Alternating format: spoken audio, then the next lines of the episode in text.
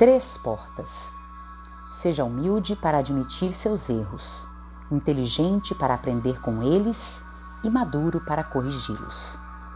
Esse pensamento tão simples e sábio nos chama a atenção para três virtudes importantes diante dos inevitáveis erros que todos nós cometemos ao longo da vida: humildade, inteligência e maturidade.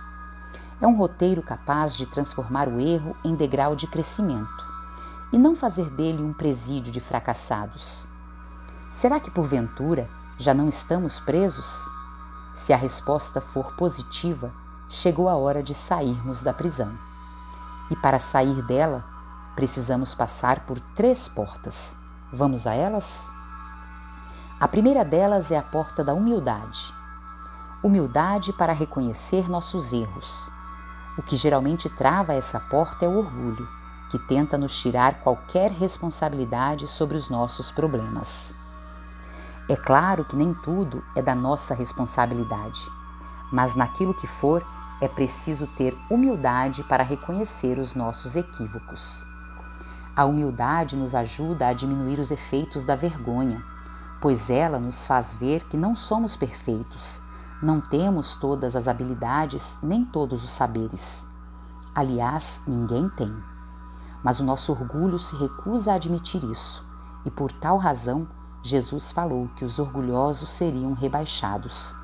E nós sempre nos achamos lá no alto, não é? A humildade nos tira das alturas e nos põe os pés no chão.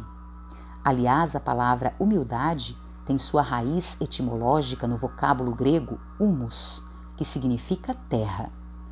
Humilde, portanto, é aquele que não se sente superior a ninguém, pois ele tem os pés no chão como espíritos em construção, ainda temos uma boa parcela de inabilidade e ignorância, o que não é nenhum demérito.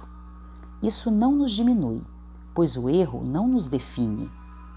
O erro é apenas uma fotografia que retrata nossa condição num determinado momento da existência, mas que não define aquilo em que poderemos nos transformar em segundos.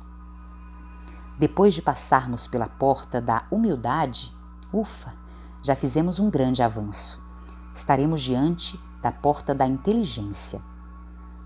E não nos será exigido qualquer conhecimento acadêmico. Basta a reflexão sobre o que aprendemos com nossos erros.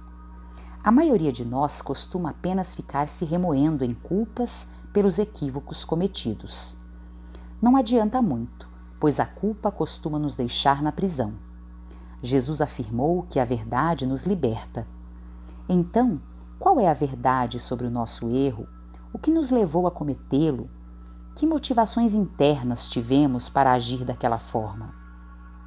Não são perguntas tão fáceis de serem respondidas, pois exigem certa introspecção, mas são fundamentais, porque funcionam como uma endoscopia da alma sem a qual ficaremos sem o diagnóstico dos nossos males e, portanto, sem as chances de cura.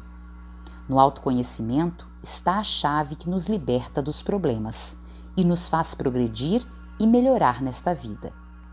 Quando deixamos a sonda mostrar o que carregamos por dentro, chegamos às mais diversas conclusões, sendo as mais comuns. Agimos por imprudência, inexperiência, insegurança, desatenção, medo, inveja ou mesmo por falta de sensibilidade em relação ao outro. Aqui eu fico com Chico Xavier. Cada pessoa se encontra num grau de maturidade espiritual. Não creio que alguém haja deliberadamente no mal. Os nossos erros são oriundos de nossas limitações.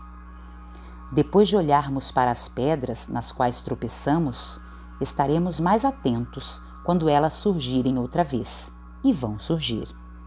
E quando isso acontecer, nós as identificaremos e teremos condições de nos desviar, pois já saberemos na carne que elas nos machucam.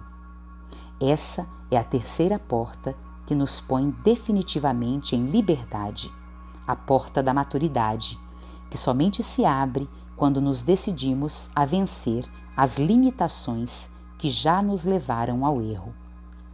talvez uma tendência instintiva, ainda queira repetir a experiência do erro, queira tropeçar na mesma pedra, porque de alguma forma algum tipo de prazer ainda obtemos. Isso é muito natural e até humano, eu diria. A natureza não dá saltos, mas quando isso acontecer, e vai acontecer, façamos o esforço de nos lembrarmos das dores e desgostos que vêm depois que tropeçamos na pedra. Recordemos o que já sofremos e imaginemos o quanto sofreremos novamente. E diante da pedra de tropeço, nos perguntemos: vale a pena sofrer outra vez? Vale a pena não crescer? A vida não recompensa os amadores. José Carlos de Luca Pensamentos que ajudam.